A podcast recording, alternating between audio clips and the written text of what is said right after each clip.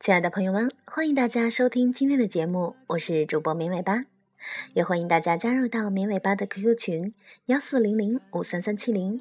绵尾巴会在群里面跟大家分享我们节目所用的好听的背景音乐，喜欢音乐的朋友们就赶快加入我们吧。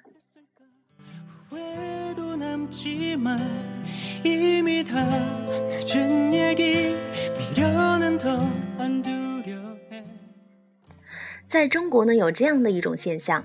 很多人愿意买纸质的书籍，但是是觉得电子书不值钱；愿意为药品买单，但是让医生做个专业的诊断却不愿意花钱。很多人愿意购买保健品，但是却不愿意为专业的营养师做的指导来买单。很多人觉得免费的看专业的博客写的文章，但是让他做个收费的阅读或者是收费的订阅，却不愿意接受。为什么现在的环境中和能拿在手里、能吃进嘴里的东西相比较，大家不愿意为知识来买单呢？我们今天就来了解一下。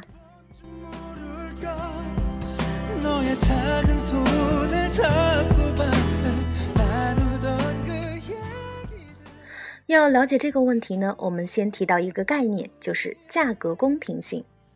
我们可以从字面来理解价格公平性的意思。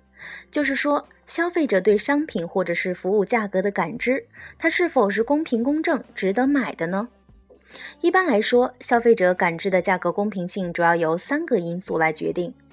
第一个因素是过往价格，也就是以自己以前对同类产品的消费价格作为参照。第二个因素是竞争者价格，就是说以竞争品牌的价格来作为参照。第三个因素呢是感知成本，就是对产品成本的感知。我们接下来就从这三个因素来说一下，大家为什么不愿意为知识来买单呢？首先来看过往价格，因为在中国盗版是非常猖獗的，很多人从来就没有花钱买过电子书、软件之类的商品，对此类商品也就形成了一个免费的错误印象。而至于服务咨询类的商品，人们购买的频数很低，过往的经验往往很少。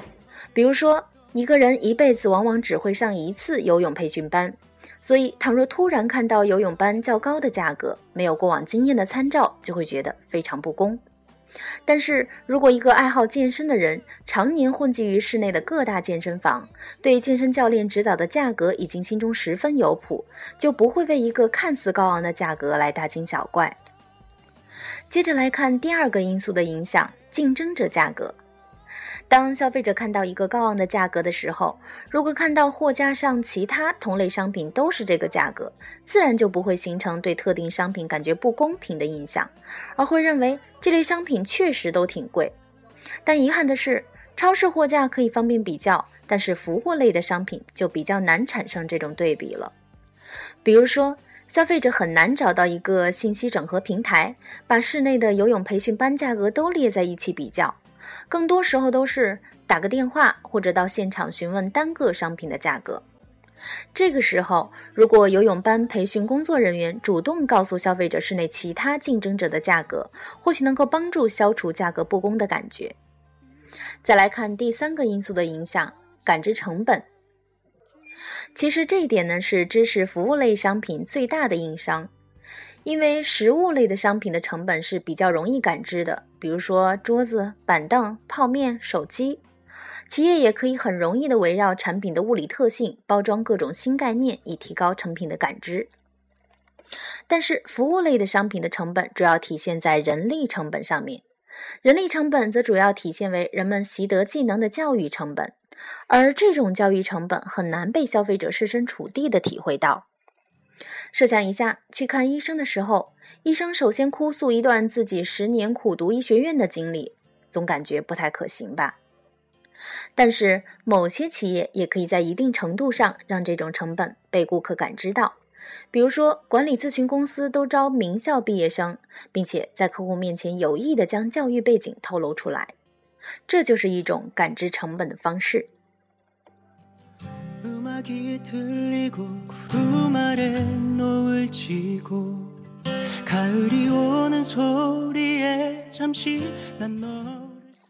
好的，那么以上就是我们今天节目的所有内容了，感谢大家的收听，也欢迎大家加入到绵尾巴的 QQ 群幺四零零五三三七零，绵尾巴会在群里面跟大家分享好听的背景音乐，明天见。